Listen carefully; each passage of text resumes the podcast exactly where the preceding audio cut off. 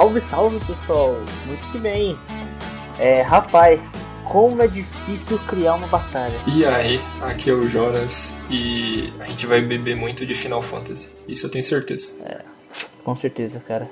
Bom, e hoje a gente vai falar um pouco sobre o nosso novo projeto que vai surgir aí daqui até a volta de Jesus, porque não tem um prazo específico, mas que é o nosso jogo de RPG, Fala um pouquinho mais aí, Lincoln. É algo bem audacioso e tal, mas é algo que gerou um hype muito grande, que tanto que em menos de quatro dias a gente tá com um progresso muito absurdo, né? Eu mostrei para um amigo meu que é que já participou aqui quando a gente falou sobre RPG de mesa, ele falou: "Cara, como vocês fizeram isso em menos de três dias e ao mesmo tempo que estão aprendendo, meu, vocês estão muito adiantados."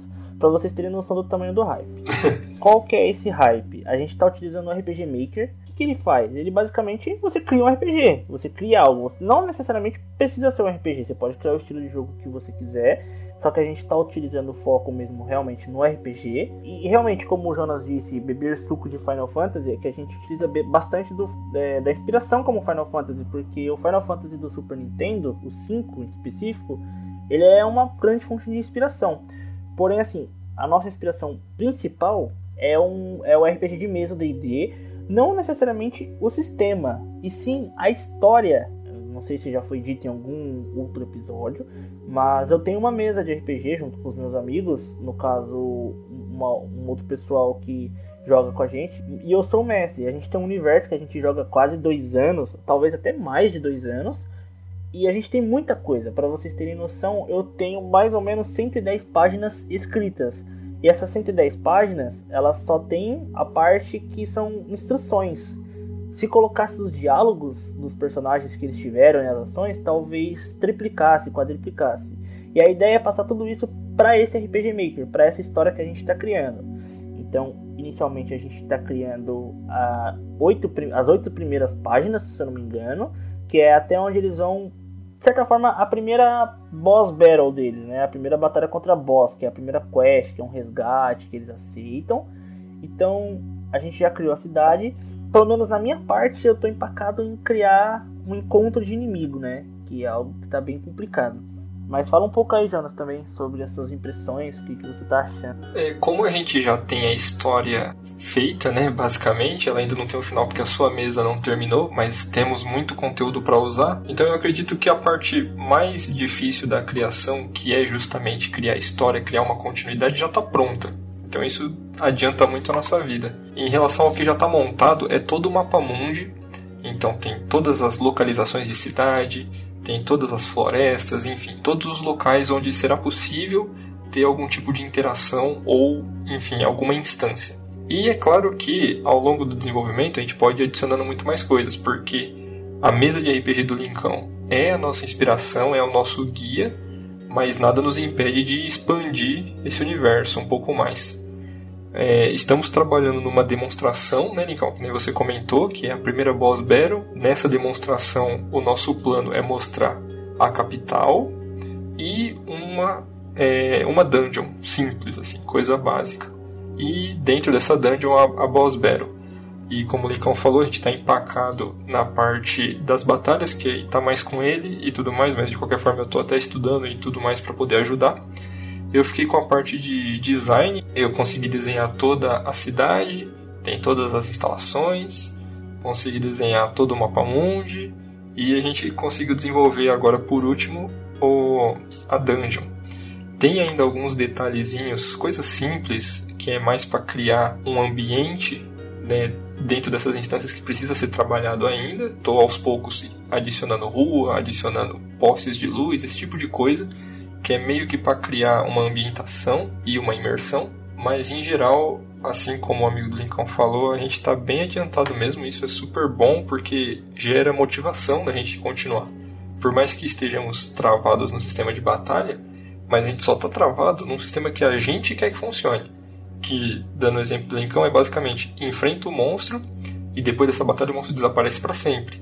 É isso que a gente quer fazer mas se quiséssemos colocar encontros aleatórios dentro do mapa, na ida e na volta, a gente já teria terminado, por exemplo. Mas como não é esse o nosso objetivo, então acabamos travando um pouquinho. É só um adendo, né, quanto à parte da gente adiantada, é porque no meu, no, na minha mesa, da RPG de mesa, é, eu já tenho tudo isso na, na, não só na questão da história, mas eu já tenho os mapas, né? Então eu tenho os eu tenho um mapa mundi já feito, eu tenho um mapa de cada cidade já feito, onde fica cada local, por exemplo, taverna, é, estalagem, ferreiro, essas coisas. Eu já tenho um contexto para cidades e tudo mais, porque isso eu criei lá atrás, há dois anos e pouquinhos atrás. Então isso assim ajudou muito e isso também até foi uma motivação como o Jonas disse, porque talvez se a gente tivesse que criar tudo do zero, seria um desgaste maior e talvez a motivação, o hype estivesse um pouco mais abaixo do que está atualmente. E já completando sobre a parte da batalha, realmente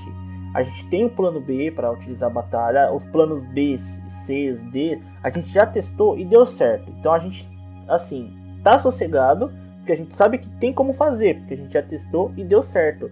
Só que assim, eu e o Jonas a gente tem toque, cara algo para algo ser bom, porque a gente quer que a experiência seja boa. Então, a gente quer que o plano A dê certo. Então, pelo menos assim, eu tô fazendo de tudo, estudando e tudo mais, porque a ferramenta é nova, eu nunca vi, eu tô aprendendo enquanto eu tô fazendo, né? Então é normal, tem que ter paciência.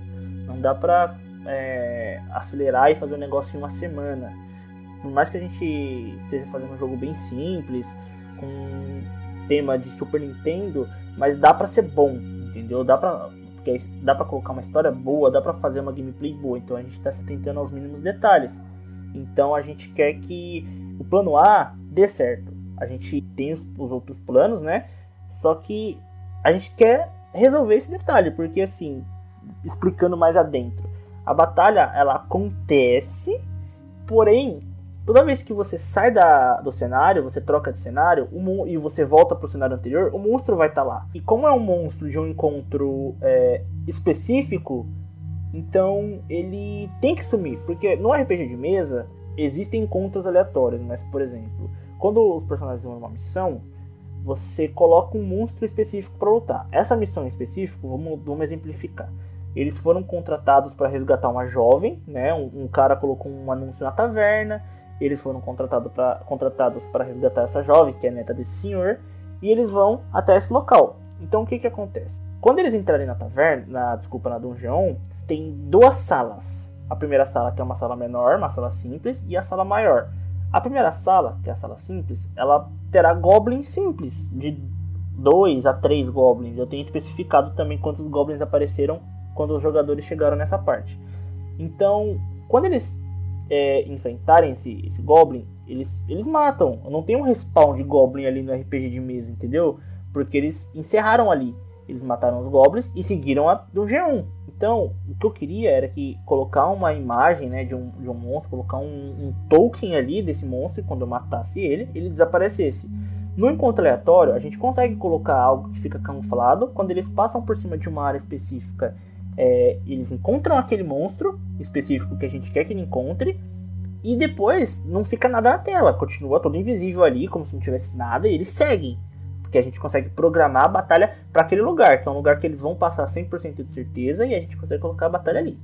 Porém, não é essa a ideia, porque quando eles voltarem, eles também vão enfrentar esse Goblin novamente, porque como eles, te, eles do mesmo jeito que eles passam para ir, eles vão ter que passar para voltar. Só que o que a gente quer é que o monstro esteja ali, ele, ele, eles vão ver os, o, o, Goblin ali, vão enfrentar, vão matar, vão derrotar. E quando eles voltarem, não vai estar mais lá, entendeu? E depois vai ter um boss e tudo mais. Só que a gente estuda também colocar como monstro invisível, porque a gente acredita que para o monstro estar tá aparecendo, para ele ter esse destaque, ele precisa ser um boss. Então, eu tô tentando aprender isso para utilizar com um boss. Os monstros mais simples, os peões ali, né? Por mais que sejam. Que, que não serão encontros aleatórios, que vão ficar aparecendo toda hora, vão aparecer uma vez só.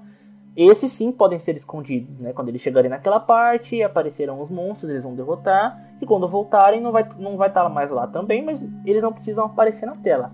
Já pro boss, para dar aquele, aquela é, ambientação, aquele clima e imersão, seria legal o boss aparecer. Até porque é, a gente consegue encaixar frases para bosses assim. A gente consegue colocar é, tira, é, eles fazendo alguma tirada com os jogadores, tanto que é, esse primeiro boss ele fala com os, os, os meus jogadores, né? Então eu vou colocar as frases que ele utiliza quando ele aparecer. Então, assim, é um empecilho, mas a gente tá com a maior paciência do mundo. A gente tá aprendendo agora e a gente quer dar esse toque de perfeccionismo. Do mesmo jeito que o Jonas tá dando nos mínimos detalhes, colocando os NPCs nas cidades, colocando os detalhes e tipo, ele já alterou tipo duas, três vezes e sempre tipo ele vai subindo o nível e tal, vai colocando mais detalhes para enriquecer o ambiente. A gente quer ter esse detalhe em todas as partes, nas falas, nos NPCs, nas batalhas, nos monstros, para poder ser algo rico, por mais que simples, algo que, né, entretenha quem estiver jogando. E mesmo que nesse primeiro momento a gente esteja focando só na demonstração, ainda que seja apenas uma demonstração, que tem essa riqueza de detalhes. Eu creio que a demonstração, mais do que mostrar o que a gente está tentando fazer, é cativar o público. Da pessoa ficar assim, nossa, que legal, que bem feito, tô louco para jogar o resto, louco para ver as outras, as outras cidades. Porque por mais que a capital faça parte dessa demonstração, eu creio que a gente consegue evoluir ainda mais o conceito de cidade nas outras. Então a cidade da capital é grande, ela tem o seu estilo, ela tem os seus detalhes, mas, por exemplo, vai ter a cidade do norte dos anões, que já vai envolver neve, vai ter a cidade do sul, vai ter, enfim, outros ambientes que vai dar para explorar muito mais esses conceitos de detalhe. E aproveitando assim que, que a gente está falando sobre desenvolver o jogo e tudo mais, eu pelo menos nunca tive experiência nenhuma com desenvolvimento de jogo nenhum. O Lincoln eu acredito que também não, a não ser o próprio RPG de mesa, que não deixa de ser um jogo. Mas assim, falando em questão de computador, criar um negócio, criar um aplicativo, eu creio que seja a primeira vez para nós dois, então é tudo muito novo e a gente tem que aprender de tudo, cada mínimo detalhe, é, desde colocar um objeto até criar toda a programação da batalha, tem que ser tudo do zero, por isso até que a gente bate cabeça com, com a questão do combate, mas ainda assim é muito legal ver, toda vez que a gente dá um passo à frente, sentir aquela evolução e falar, pô, que da hora, não sei o que que nem, por exemplo, eu coloquei um NPC parado e ele só devia falar olá para teste. Beleza, consegui, fiquei super feliz. E aí eu evoluí para quê? Um personagem que caminha. Então você tem que programar o caminho que ele faz e tudo mais. E quando deu certo também fiquei super feliz. E isso até com o desenvolvimento do, do próprio cenário. Mas assim, Lincoln, fala pra gente um pouco sobre a história da sua mesa de RPG. Não precisa dar muitos detalhes ou spoilers, enfim. Fique livre para falar. Basicamente, a minha mesa é, de RPG é algo criado do zero. Eu utilizo o sistema de D&D é, da quinta edição de Dungeons and Dragons, né?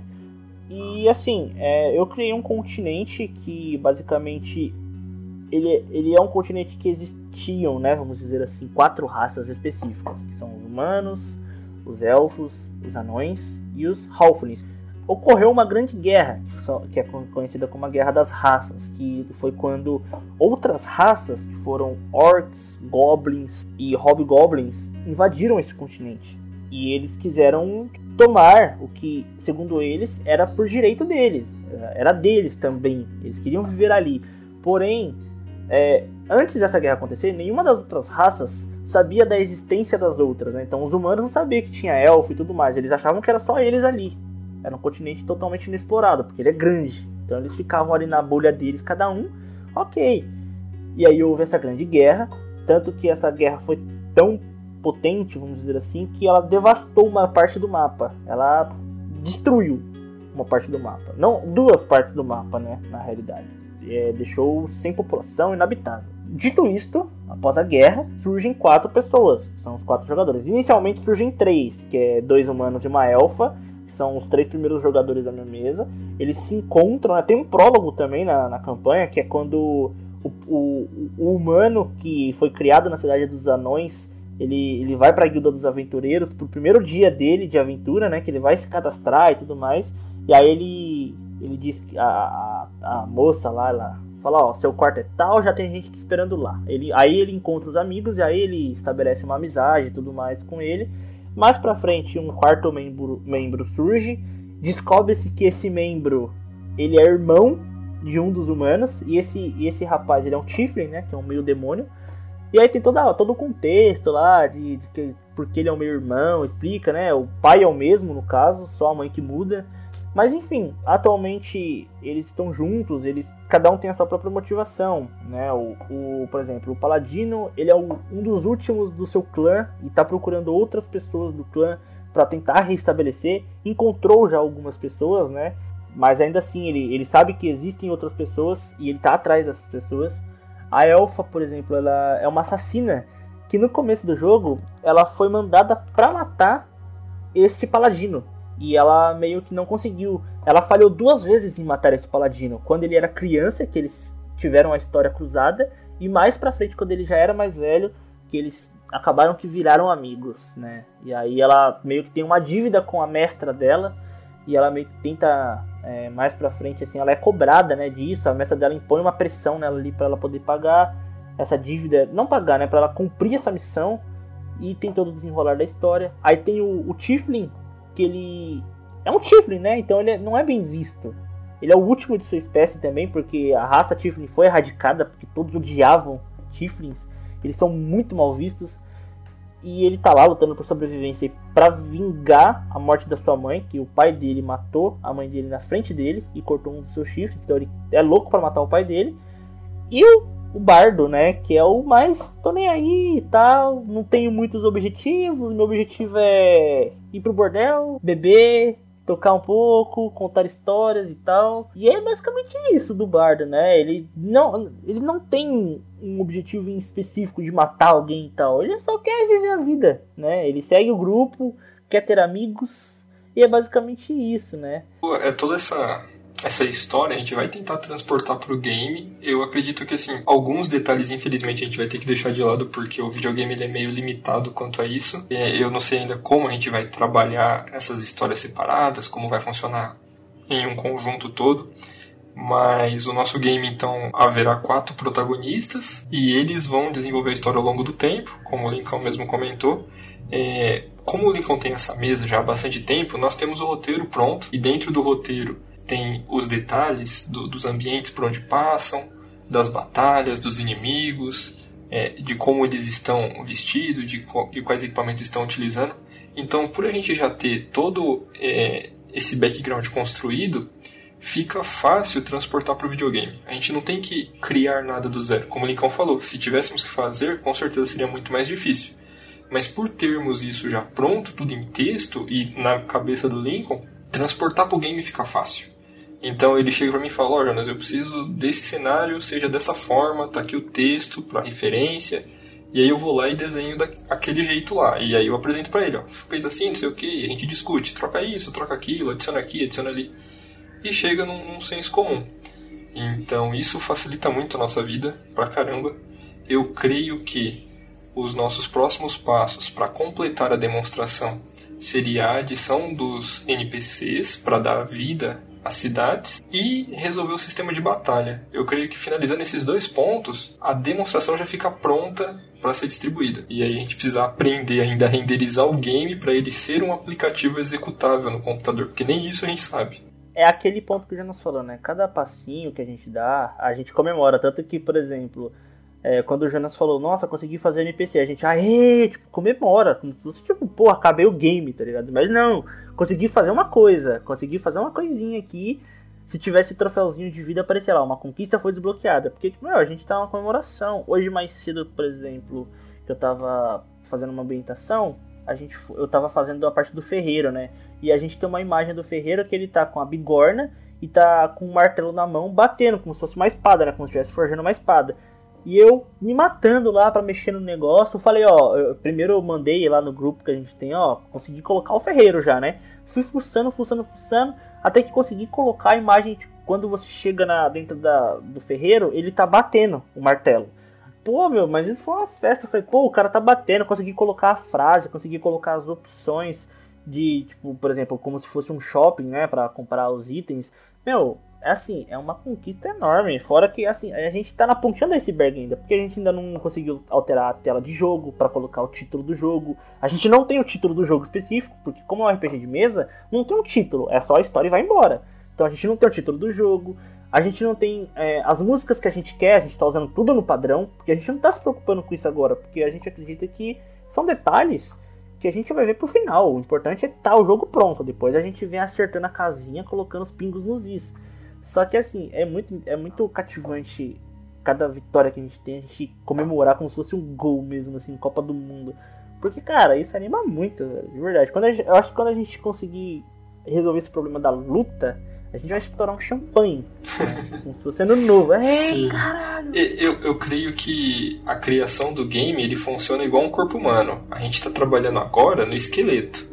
Uma vez que o esqueleto está pronto, que seria o quê? Os sistemas de batalha, movimentação, ambientação.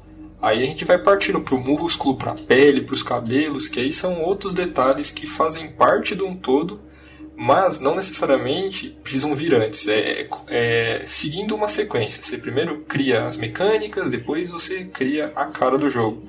E aí, como o Lincoln falou, título, é, tela inicial, trilha sonora. Isso daí é o cabelo, é a unha, é a roupa do, do corpo que a gente está criando. E, e realmente é, é, muito da hora, porque assim, pelo menos para mim, até semana passada eu não sabia abrir o programa, eu não sabia nem que existia, praticamente. E agora eu já tô tão imerso que eu vou no YouTube e fico pesquisando lá como fazer tal coisa, como fazer não sei o que, como fazer não sei o que. E passo um tempão lá assistindo vídeos em inglês, em português, em, na linguagem que for, para aprender a usar aquilo. E, e, isso é muito legal, é muito satisfatório. Quando, não só quando você aprende aquilo, mas você vê funcionando. Eu acho que é o mais legal é ver funcionando. Galera, só uma pausa agora para um recadinho muito importante para vocês. Bom, pessoal, vou pedir para vocês estarem dando uma olhada nas nossas redes sociais. O Instagram, tijolim.podcast. Lembrando, é tijolim com TH. No Anchor, tijolim apenas, para vocês mandarem uma mensagem de áudio pra gente, perguntando, interagindo, qualquer coisa. Ou no YouTube, é tijolim espaço podcast. Se você colocar só tijolim, você não vai encontrar o canal. Com o podcast na frente, você vai direto lá. Isso, e como você provavelmente vai estar ouvindo do YouTube, é só clicar no botão de inscreva-se. Caso você esteja ouvindo de outras mídias, aí faz que nem o Lincão falou, procura lá por Tijolim Podcast no YouTube. E também, para quem está assistindo pelo YouTube, tem um QR Code do link que está agrupando todas as nossas redes sociais. Então você só precisa apontar a câmera do seu celular para o código e já vai ser direcionado para todas as nossas redes sociais para nos encontrar em tudo quanto é canto e nos seguir é tanta coisa que eh, às vezes eu fico até perdido no que falar, porque a gente tá num. tá, tá lutando aqui para fazer as coisas. É, a gente, por exemplo, o Jonas hoje ele fez um mapa mundo e tal, e ficou bonito. Tem um detalhe também que às vezes a gente quer acrescentar alguns itens, né? Então a gente tem que procurar um arquivo na internet que é bem difícil, bem escasso de encontrar, porque é, é, um programa antigo, vamos dizer assim, não é tão atual. Eu não sei nem se estão lançando atualizações para ele e tudo mais, talvez até estejam, mas é um pouco complicado achar, tem que ler fórum, tem que testar, é muito, tipo, é muito teste. Tanto que, por exemplo, eu e o Jonas a gente tem um arquivo principal que a gente está fazendo, então às vezes é ele que está editando, às vezes sou eu. Então, por exemplo, quando é ele que está editando, eu pego a última cópia que eu tenho aqui e fico testando um monte de coisa. Por exemplo, ele estava testando os NPCs. Enquanto ele estava testando os NPCs, eu peguei o último arquivo que a gente tinha e fiquei testando batalha. Meu, de tudo que é tipo, eu testei batalha para ver o que dava, fui vendo vídeo, acompanhando e fui testando. E aí, por exemplo, quando ele passar para mim, vamos supor, eu terminei de, eu consegui resolver o problema da batalha. Ele vai passar para mim para eu colocar os encontros lá. Aí ele vai testar outras coisas. Ele vai atrás de, por exemplo, é, criar os NPCs, né? Porque eu tenho os NPCs prontos já, no caso, os NPCs importantes, né? Porque tem aqueles simplesmente NPCs que só estão lá para figurar, e tem os NPCs que têm participação na história, que são mestre de um personagem específico, de um personagem da minha mesa. Tem um cara que pede uma missão ali, que é importante também. Enfim, esses NPCs eu tenho. Eu, eu tenho criado até é, com fotos e tudo mais os NPCs de cada barraquinha, de cada, de cada loja. Tem, eles têm os nomes deles, eles têm as personalidades deles. Então isso vai influenciar como eles vão falar com você. Por exemplo, você quando você chegar na barraca dele, é, ele vai falar de um jeito com você, entendeu? É, diferente de, de um outro que ele é mais calmo, ele vai falar de um jeito diferente com você. Então eu tenho toda essa parte e aí o Jonas vai treinando para arrumar essa parte porque é aquela, né? Mexe com programação. E como o Jonas disse no começo, eu nunca criei eu comecei a fazer um curso de criação de games, mas na época eu trabalhava e estudava, e eu fazia esse curso no sábado. De segunda a sexta eu acordava 5 horas, e ia dormir meia-noite, de segunda a sexta. Chegava no sábado, que era o dia do curso, era das duas às cinco da tarde, meu, eu já tava cansado, eu queria descansar. Eu não, eu não aguentei o ritmo e aí eu tive que cancelar o curso quando eu tava aprendendo a desenvolver, né? Porque eu fiz, eu fiz um mês, nesse um mês foi pra gente se conhecer, conhecer o curso, criar grupos que seriam. Cada grupo ficaria responsável por fazer um jogo, né? Ou seria a sala toda, ou seria por grupos separados. A sala escolheu por fazer a sala toda junto, um jogo só. E aí, quando decidiu isso, teria que criar uma história. Então a gente tava cada um criando uma história para fazer meio que uma votação. E aí quando decidiu a história, aí quando começou a mexer nos programas de criar jogo, de criar objeto e tal, aí eu abandonei o curso. E aí, infelizmente, eu, eu tinha as apostilas e tudo mais, só que eu acabei. Não sei se eu não lembro se eu vendi, se eu doei. Mas enfim, aí acabou que realmente eu não tenho experiência nenhuma mesmo, né? A parte de história eu tenho experiência, tanto que crio RPG de mesa e tal. Mas com criação de jogo assim tá, tá sendo bem difícil. A minha experiência é procurar um canal no YouTube, acompanhar um ou dois youtubers que falam sobre o tema, que manjam bastante. E ter paciência para assistir o vídeo todo e prestar atenção nos detalhes e passar para prática. Eu creio que a história do jogo em si, ela não vai até onde a sua mesa vai eu creio que a gente vai ter que determinar um limite, falar, até essa parte aqui da mesa de RPG vai ser o nosso jogo. E eu creio que para criar mais fazer o famoso encher linguiça seria colocar as missões secundárias. E aí aquela tentar criar uma historinha para missão secundária, não simplesmente ah, vai lá e mata não sei quem, vai lá e faz não sei o que. Tentar criar um background para tudo aquilo ali, colocar boss secundário, é a mesma coisa que no RPG de mesa. Muitas das missões que estão na história atualmente são missões secundárias. São coisas que eles estão passando ali, alguém pediu ajuda, que no game ela, elas vão entrar como missões principais porque já viveram, já foram, já foram vivenciadas pelos jogadores, está ali anotado. Só que não é tão difícil criar algo secundário e com background. Porque se a gente se esforçar um pouquinho, a gente consegue ter uma criatividade ali para colocar isso em prática. Uhum. Então, e como já está escrito, basicamente, tem o guia. Pega aquilo e desenvolve algo a mais ou algo a menos. Faz de acordo com o necessário. Não necessariamente ele vai ser idêntico também às coisas que aconteceram na história, questão de cenário. Porque a gente está fazendo um jogo e, como o Jonas disse, ele é um pouco limitado quanto às ferramentas. Então, um exemplo bem claro disso é que no D&D você consegue ter uma multiclasse. Vamos dar o exemplo que eu tenho um paladino que tem uma multiclasse em monge. Então ele tem duas gamas de habilidades diferentes. Então, por exemplo, eu teria que primeiramente criar a classe paladino e passar simples assim, eu teria que passar as habilidades que o paladino tem do D&D pro jogo. Só aí o jogo já te limita um pouco, porque no, no, no jogo não vai ter como colocar todas as habilidades que o Paladino tem. Então algumas coisas vão ter que ficar de fora. Então a gente tem que entender que a gente não vai conseguir ser 100% do D&D. É uma inspiração. A gente vai tentar no máximo focar a história, entendeu? Mas algumas coisas vão acabar que não vão ficar para dentro do jogo, né? Por exemplo, a multiclasse. A, só para vocês terem noção, o contorno que eu tive é o seguinte: o Paladino ele tem as habilidades dele. E eu crio a classe principal, né? Que vai ser a classe do jogador lá, do, do, do bonequinho paladino. Só que para como ele tem a multiclasse de, de monge, ao invés de eu criar uma multiclasse de monge e tentar encaixar junto, eu simplesmente acrescento as habilidades que o monge aprende, como se fosse habilidades de paladino. Ninguém precisa saber que aquilo é do monge em específico. Pode colocar como do paladino, acrescenta lá, só acrescenta uma dificuldade, não dificuldade, né, mas um nível um pouco maior, entendeu? Tem a diferença do nível também, que no D&D só vai até nível 20, nesse RPG vai até o 100, então tem que fazer o balanceamento e tudo mais. Por exemplo, o que ele aprenderia no nível 1 ou 2 do RPG de mesa, ele estaria aprendendo lá pro level 10 do jogo, né? Porque se você for colocar no level 20, o personagem já tem tudo aprendido. Por mais que eu possa colocar que o personagem up do 1 ao 20, ainda assim vai ser algo muito rápido. Então, porque a quantidade de XP que pede é bem menor do que no livro do D&D. Então, são muitas coisas que a gente vai adaptar. É, eu acredito que o nosso primeiro grande empecilho foi o sistema de batalha e o segundo vai ser justamente o balanceamento dos inimigos.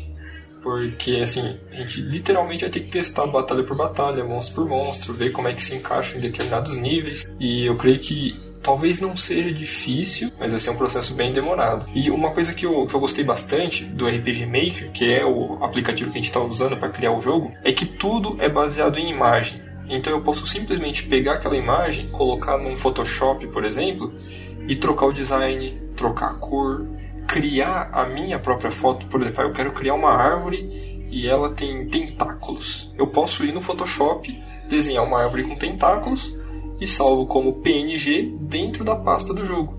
E aí dentro do aplicativo eu consigo utilizar aquela foto, que é literalmente uma foto, como parte do cenário. Então isso eu gostei bastante, tanto que o, o, desafio de um dos protagonistas ele é roxo, mais ou menos roxo, né, um azulado meio roxo. Só que dentro do aplicativo não existe essa cor.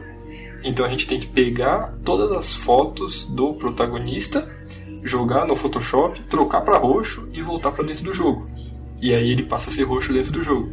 Então essa é uma facilidade que eu que eu fiquei muito feliz de ter, porque isso permite que a nossa criatividade exploda. Eu posso colocar, sei lá, o Goku do Dragon Ball dentro do jogo se eu quiser. É só salvar ele em PNG e jogar ele lá dentro. Então isso é muito bom. Ainda mais para quando a gente vai criar cenários ou sei lá, algum personagem quer ter uma tatuagem ou algo assim, ou tem uma cicatriz, porque o jogo ele, ele até tem um sistema de cicatriz na personalização, mas digamos que não seja o que ficou na história do Lincoln, por exemplo. Ah, no Lincoln a cicatriz cortou da direita para a esquerda no rosto do personagem. Dentro do jogo é só um risquinho simples. Então eu pego a imagem daquele personagem, jogo no Photoshop, faço a cicatriz de lado a lado do rosto e volto para dentro do jogo. E o protagonista vai usar aquela cicatriz e ponto final. Então isso é super legal, super bacana de ter acho que essa parte de a gente poder colocar imagem é muito interessante. E a gente viu isso, a gente viu na prática quando a gente fez o Ferreiro, né? Porque a gente tava com um pouco de dificuldade de fazer. Acredito que o Ferreiro foi o segundo local que a gente fez, só que foi o primeiro que a gente fez completo, né? Porque a Guilda dos Aventureiros a gente fez bem cru mesmo, bem básico. E aí eu falei, pô, vamos tentar pegar essa foto que tem, tinha um site lá de sprites e vamos colocar ela inteira para ver o que dá. E meu, a, a foto já era um, um exemplo, né? Já montado. A gente só pegou a foto e colocou. E deu certo. Aí tinha que editar, né? Porque, a, por exemplo, como é uma foto, é, imagine que uma mesa na foto, ela não é exatamente o objeto que está ali, ela é a foto. Então você iria passar por cima da mesa. Só que dentro do aplicativo tem a opção de você marcar cada quadradinho se, se, o personagem vai passar por cima, se ele vai esbarrar ali, né? Se ele não consegue atravessar, ou se ele consegue meio que passar por trás, que é interagir com o objeto. Então a gente conseguiu editar cada coisinha dessa para deixar aquilo que era uma foto, que era algo, vamos dizer, plano, para deixar com é, limitações. Então ficou perfeito, o personagem esbarrava nas coisas do jeito que a gente queria. Aí a gente só tirou a foto do Ferreiro que tava lá, né? E acrescentou o NPC Ferreiro. E ficou assim, perfeito. Ficou algo que, assim, tá muito da hora, tá muito legal. Aí a gente, como eu disse, né? Eu consegui acrescentar uma frase para ele falar quando você interage com ele, que, mas é algo simples, a gente. O, o, o, exemplo mais engraçado disso foi o Jonas, quando ele fez o NPC, aí ele colocou lá, velho foda, que é um cara que fica andando de um lado pro outro, aí você interage com o cara ele. Velho é foda, né? Acorda cedo pra ficar caminhando. E o cara fica andando de um lado pro outro. Eu, eu, eu, ri muito, velho, quando ele isso, cara. Foi muito engraçado. O, o, o que eu gosto é que o jogo te permite isso. Então eu não preciso ficar preso àqueles diálogos genéricos. Por exemplo, você chega no ferreiro e fala: Olá, você quer comprar ou quer vender? Algo do gênero. Você pode colocar um igual o Lincoln fez. E aí, seu merda, você vai comprar ou não vai comprar? Então você tem essa liberdade, isso é muito legal. E outra coisa também, é, a gente pegou o sprite já montado do ferreiro, mas se a gente quiser trocar a barba ou adicionar mais cabelo ou tirar o cabelo do ferreiro, é aquilo, pega a imagem, põe no Photoshop, faz a alteração que quer, volta pro aplicativo e tá tudo show e não dá erro. Isso é, mano, maravilhoso. E dentro, Exatamente. dentro do aplicativo, uma vez que você aprende a fazer isso, fazer essa troca é a coisa mais simples do mundo. É super engraçado. A gente está batendo cabeça com o sistema de batalha, mas eu tenho certeza que quando a gente aprender a fazer, meu, vai fazer a roda da torta à direita. Porque essa questão da batalha única, que é o que a gente quer implementar já na demonstração, ela vai ser em todos os boss que o jogo tiver. Se o jogo tiver mil chefes diferentes, vai ter que ter uma batalha única para cada um. Ele não pode ser simplesmente um inimigo aleatório. Então, assim, ah, quer dizer, A não ser que criássemos uma história onde o boss ele aparece ali aleatoriamente. Pode ser que exista. Mas enfim, não é esse o objetivo por enquanto, pelo menos. Exato, exato. É, a, a, parte de colocar a frase que você quer é muito bom, porque a gente consegue ter a personalidade dos NPCs, você consegue sentir, né? Fica mais imersivo. É, você poder trocar, é, deixar careca, isso é muito bacana também. E, cara, é, essa parte da batalha, acredito que a gente vai resolver logo, talvez amanhã ou depois. Às vezes é um detalhe que a gente está deixando escapar, que depois que resolve, como já assim como era pra gente criar a cidade. Era tava difícil no começo. Depois que a gente pegou, em dois dias estava tudo pronto, acabou. A gente fechou ali. A batalha vai ser a mesma coisa, porque aquela, como eu disse no começo, a gente já tem o plano B e o C, já pronto, a gente já sabe como faz a batalha, entendeu? A gente já conseguiu aprender. O que a gente quer é algo bem específico, que também faz parte da batalha, é uma condição a mais. Só que a batalha em si, encontros aleatórios, aprendemos já então a gente consegue colocar a hora que a gente quiser, a gente consegue colocar no mapa todo, a gente consegue colocar em uma área determinada, a gente consegue colocar quantos passos precisa dar para achar uma batalha. Isso, meu, a, a, gente aprendeu, acabou, já foi. A gente só quer resolver essa parte do encontro específico para assumir, porque como o Jonas disse, é um boss, não tem sentido ele ficar aparecendo toda hora. Depois que você matou ele, é, por exemplo, porque os boss não necessariamente podem ser monstros, podem ser uma pessoa, um NPC que você achava que era um amigo Aí você vai matar um NPC, tipo, você vai matar um humano, por exemplo. Ele não vai aparecer mais. A menos que tenha realmente a história que ele foi ressuscitado e tal. Mas tirando isso, o cara tem que desaparecer, não tem por que ele ficar toda hora na sua tela ali. Você, caramba, acabei de matar o cara, ele tá ali por quê de novo, né? Isso seria considerado um bug. Então a gente não quer isso. A gente quer entregar uma demo ali perfeitinha. Até pra gente jogar, a gente quer, quer jogar e quer, quer ver, pô, ficou legal, cara. Foi eu, agora eu quero, eu que tô empolgado para terminar essa parte é, e jogar o resto, né? Por mais que a gente esteja fazendo, mas quando a gente lê, quando a gente quando a gente tá fazendo ali, é algo, né? A gente tá vendo ali. Quando a gente dá o play para testar a gameplay e vê que deu certo, nossa, é de encher os olhos. A questão do mapa mundi, por exemplo, por mais que seja um continente seja super grande, eu acredito que em 30, 40 minutos eu já tinha concluído. Fala, aqui, aqui vão ficar cidades, aqui vai ficar a floresta, aqui é mar, aqui é rio, não sei o que. Só que só foi possível fazer nesse tempo porque o Lincoln já tinha o mapa completo da campanha de RPG dele. Então ele me mandou a foto e falou: é esse aqui o mapa monge, faz aí. Eu fui desenvolvi. Óbvio que tem todo um, uma adaptação por conta de ser um jogo, mas de qualquer forma tá lá. E eu creio que mais pro futuro vamos ter que colocar mais instâncias no mapa. Porque assim, é um mapa bem grande até, só que ele é relativamente vazio porque tem basicamente as cidades e alguns outros pontos. Que dentro da campanha do Lincoln faz todo sentido, porque são os lugares onde eles já foram, é, já visitaram, já exploraram e tudo mais. Ou pelo menos tem conhecimento dali.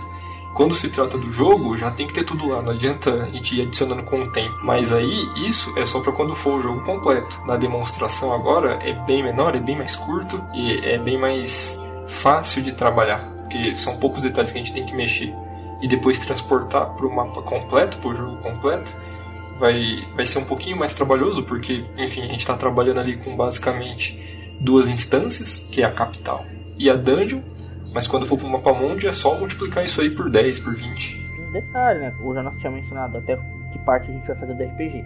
Para vocês terem uma noção, é, a gente joga há dois anos e meio, né? O RPG de mesa, eu jogo com o pessoal. E eles estão level 6.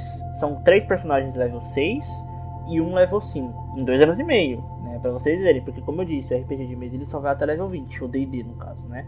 Por mais que seja algo livre, que você pode usar sua imaginação para fazer, algumas regras ainda assim a gente segue a risca para ficar mais fácil, mais, mais, é, mais interessante de jogar, para não ter que ficar alterando tudo e não ficar muita coisa e ficar maçante. Então, no, RP, no, no jogo do RPG Maker que a gente vai criar, por exemplo, vamos supor que a gente crie até a parte que os jogadores pegaram level 5, vamos dizer assim, no RPG de mesa. Até lá, os personagens desse jogo eles podem estar seis vezes mais no nível, então eles estariam level 30 naquela parte. Essa que é algo que a gente vai ter que balancear também a questão do nível. É, na minha concepção, como o jogo ele consegue ser cinco vezes o nível do RPG de mesa, então, por exemplo, seria 5 para 1. Então, o personagem tá level, quando o personagem pegou level 2 e aprendeu as habilidades, até o level 10 no jogo, aquele personagem tem que aprender aquelas habilidades que no RPG de mesa ele aprenderia level 2. Então, se na minha mesa os personagens conseguiram chegar só até o level 5, eles estão level 5, por exemplo, e é só até onde vai a história, então no jogo, quando acabar, basicamente o personagem estaria, vamos dizer que no level 25, vamos dizer assim, né? Um exemplo, exemplificando, né? Porque a continuação pode ser que o personagem comece do level 1 de novo, se a gente fizer uma continuação, ou não, mas é só um exemplo, né, que eu tô dando. E, e também o que acontece? Por conta dessa, dessa disparidade de levels, a gente pode trabalhar com as missões secundárias. Então, pegou a campanha do nível 1 ao nível 5, beleza? Então essa vai ser a história do nosso jogo. Só que dentro disso, pode ser que fique pouco para um jogo de videogame, porque para uma campanha de RPG é muito tempo, que nem o Lincoln falou, são dois anos jogando aí. Talvez para o game seja pouco, então a gente vai precisar inchar um pouquinho com missão secundária, com chefe opcional, com encontro aleatório, tudo isso para gerar nível, gerar experiência ganha para o personagem poder subir de nível, chegar até o nível máximo. Porque, pelo menos na, na, nossa concepção, o ideal é que no final da campanha o personagem esteja próximo ao nível máximo do jogo. Só que primeiro a gente vai construir toda a campanha, jogar essa campanha, ver o tempo que demorou para zerar, ver o balanceamento das batalhas, ver em que nível os personagens terminaram o jogo, para só então partir para as missões secundárias, para tentar encaixar elas ali de maneira que não destoe da campanha principal e muito menos desvie dela. Porque a pessoa fique só fazendo missão secundária, pegue o nível máximo e aí vai fazer a campanha desde o nível 1 até o nível máximo.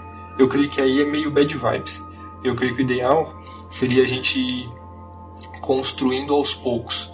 Pouquinho de campanha, missão secundária. Pouquinho de campanha, missão secundária. Até chegar no final.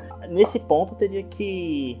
Aí seria algo que teria que aprender, né? Que é o sistema de quests e tal que aí teria que, vamos dizer, para poder pegar essa quest tem uma condição, né? Porque a gente vai aprender ainda, né? Colocar condições para poder pegar e tal. Imagina abandonar a missão principal e ficar focando missão secundária para depois ruxar. Porque aí perderia a graça, né? Então, hum, não é essa a intenção. A gente quer que a pessoa fique imersa na história principal e que as secundárias sejam interessantes também, né? Para ele não falar, pô, tem que fazer missão secundária, tipo para farmar XP, não, para ele ficar entretido na missão secundária também que a campanha principal ela fosse de fato principal, que a pessoa seguisse ali ela bonitinho, e que as missões secundárias elas fossem apenas o complemento. É como se a campanha fosse o arroz e feijão e as missões secundárias é, é ali a carne, é a batata frita, é o refrigerante.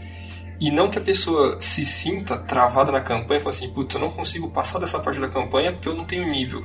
Eu preciso fazer uma missão secundária, senão eu não passo. A gente não quer isso porque obriga a pessoa a fazer a, a missão secundária. O que a gente quer é que o personagem evolua de acordo com a campanha, sim, mas sempre fique um pouquinho atrás, para que a pessoa busque a campanha secundária. E uma, uma forma de burlar esse sistema da pessoa ficar correndo para missão secundária, Lincoln, que eu pensei até agora, inclusive, é, por exemplo, é, a campanha ela vai se iniciar na capital. Então, todas as missões secundárias que a gente colocar na capital são de nível baixo. Mas, por exemplo, digamos que a cidade dos elfos ela seja uma cidade que você só vai alcançar lá no final do game. Então, assim, a pessoa pode no início do jogo já correr para lá se ela quiser. Mas todas as campanhas secundárias que tiver lá serão níveis super altos. Ela pode até pegar a campanha, descobrir como faz, mas ela não vai conseguir matar o monstro. Ela não vai conseguir adentrar na instância porque o nível lá é muito alto. Ela vai precisar ter jogado a campanha até aquele momento para que fique mais ou menos nivelado. É uma ideia que eu pensei aqui que a gente pode aplicar se for o caso. A cidade que eles mais visitaram foi a cidade, não só a capital, né, que é o centro ali de tudo, mas a cidade dos anões, que é a cidade mais próxima da capital e é a cidade que eles mais vão e tal. É, então, vamos supor que a cidade dos anões é onde teria as missões mais fáceis da, juntas da capital.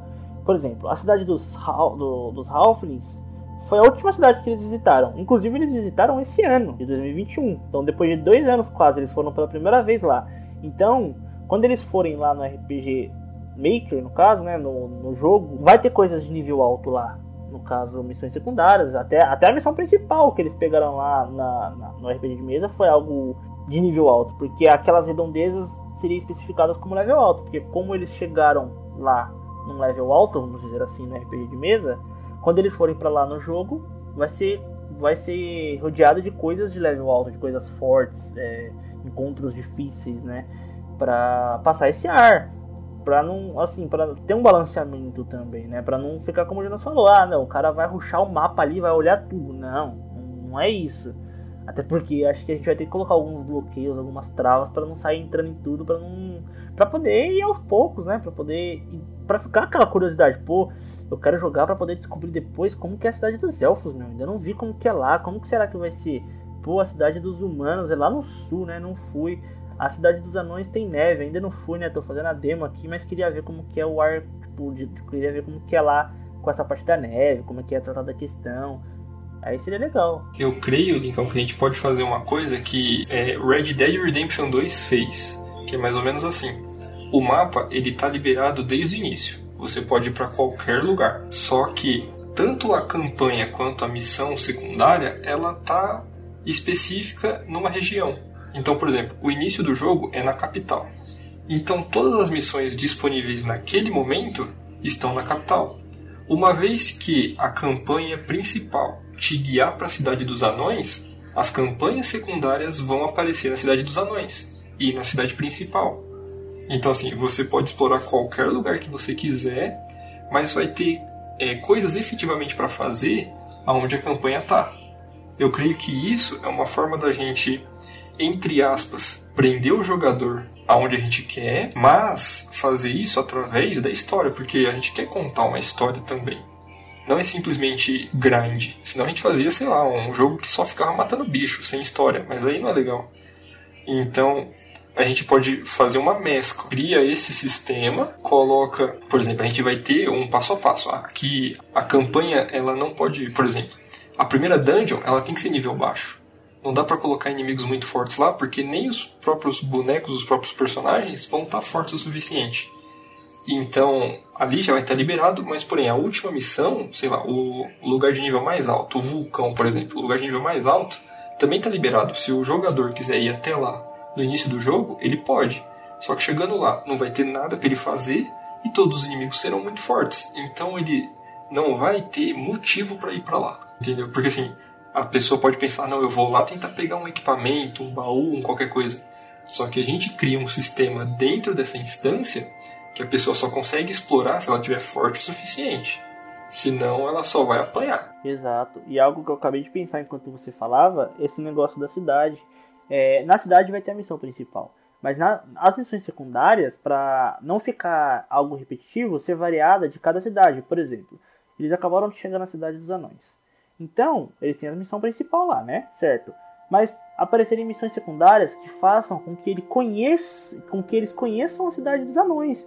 Porque assim, vai ter coisas nesse RPG, nesse jogo, que não tem na minha mesa. Então, por exemplo, mais detalhes sobre NPCs, mais conversas e tudo mais, para eles poderem conhecer melhor a cidade dos anões. Coisas que eu tenho anotado aqui, né? Mas que os jogadores talvez não, não perguntaram ou talvez não tiveram a oportunidade de passar por essa experiência e vai ter lá.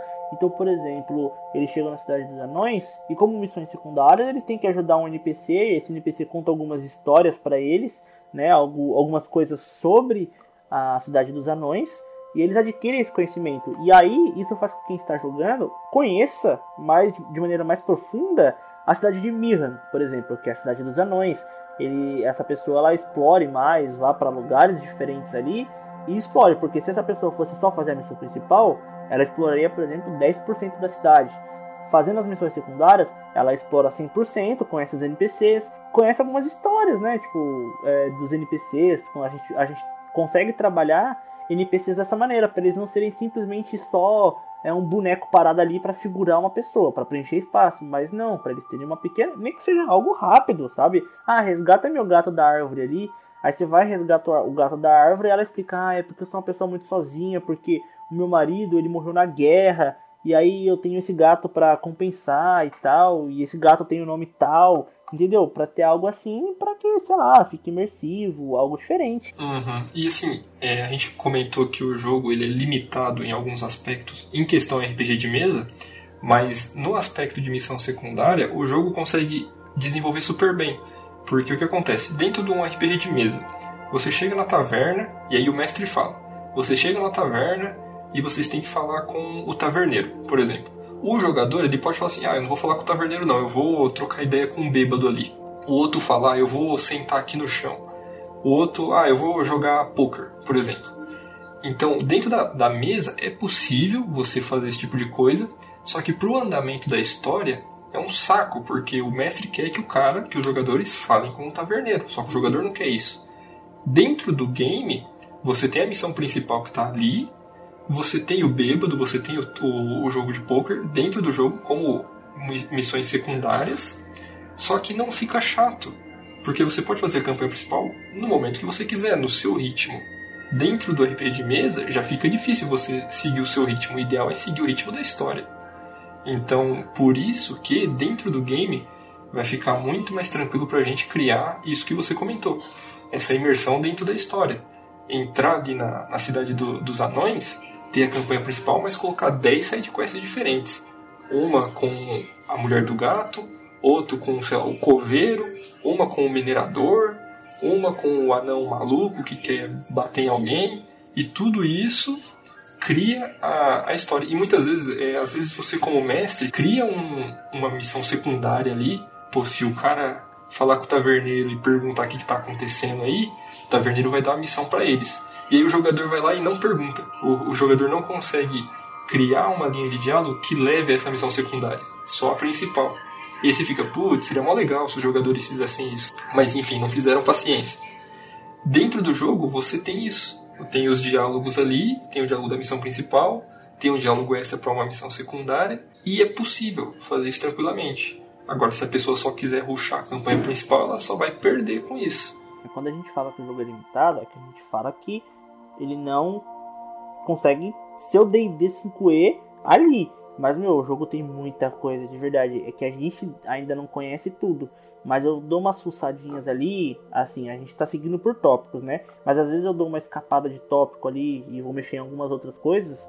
Cara, tem muita coisa. Tem curva de crescimento de vida, curva de crescimento de, de, de mana, curva de crescimento de, é, do XP, tem, tem a parte de você customizar a classe. Você consegue customizar a classe, colocar quais habilidades a classe aprende, você consegue criar habilidade, você consegue criar efeito. Então, assim, o jogo ele é imenso, tem muita opção.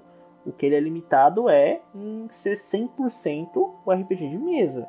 Isso, mas, mas é isso que a gente, isso é algo que a gente nem tá preocupado, porque é, é completamente normal, é um aplicativo simples, vamos dizer assim, é, comparado a videogames de PlayStation 4, 5 da nova geração assim, mas ele tem muita coisa, é muita coisa mesmo, de verdade. É, eu creio que uma das limitações gráficas é o fato dele ser 2D, porque você, pelo menos para mim assim, eu tenho um pouco de dificuldade em desenvolver profundidade ali, tanto que eu, a gente tinha feito algum, algumas instâncias, né, alguns quartos e tals.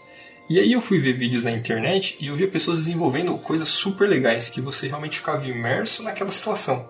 E um exemplo disso foi parede. Eu simplesmente tinha feito um quadrado e aí no meio desse quadrado eu preenchi com o chão e o quadrado era a parede, ficou um negócio super tosco. Mas a partir do momento que dentro do quadrado onde eu preenchi com o chão eu faço três linhas de parede, tanto em cima quanto embaixo, eu já dou uma ideia de profundidade. Falo assim, caraca, esse cômodo é alto. E aí ali virou uma parede onde eu posso pôr uma janela. Então você se ligar nisso é muito da hora. Eles falam assim: caraca, eu não sabia que eu não sabia fazer isso. É, é, o, o programa ele te dá tantas possibilidades que muitas vezes você não faz aquilo que teoricamente é básico porque você não sabe nem que existe aquela opção. E aí, através dos vídeos do YouTube, através dos sites que a gente entra para pesquisar sobre, a gente, a gente descobre esse tipo de coisa. É, é, é muito legal. Acredito que a gente conseguiu falar sobre tudo talvez para a gente poder falar realmente sobre tudo teria que ter uma parte 2, porque isso é o que a gente aprendeu. O que a gente falou aqui foram coisas que a gente aprendeu em que foram três dias, né, Jonas? Três dias. É. E ainda vai estar tá faltando mais coisas para a gente aprender, porque a gente, como eu disse, a gente está indo por tópicos. Então a gente não está colocando o, o, o, cavalo à frente da carroça. Quer dizer, a carroça à frente do cavalo. A carroça tá certo, pô. Enfim, já tô louco já.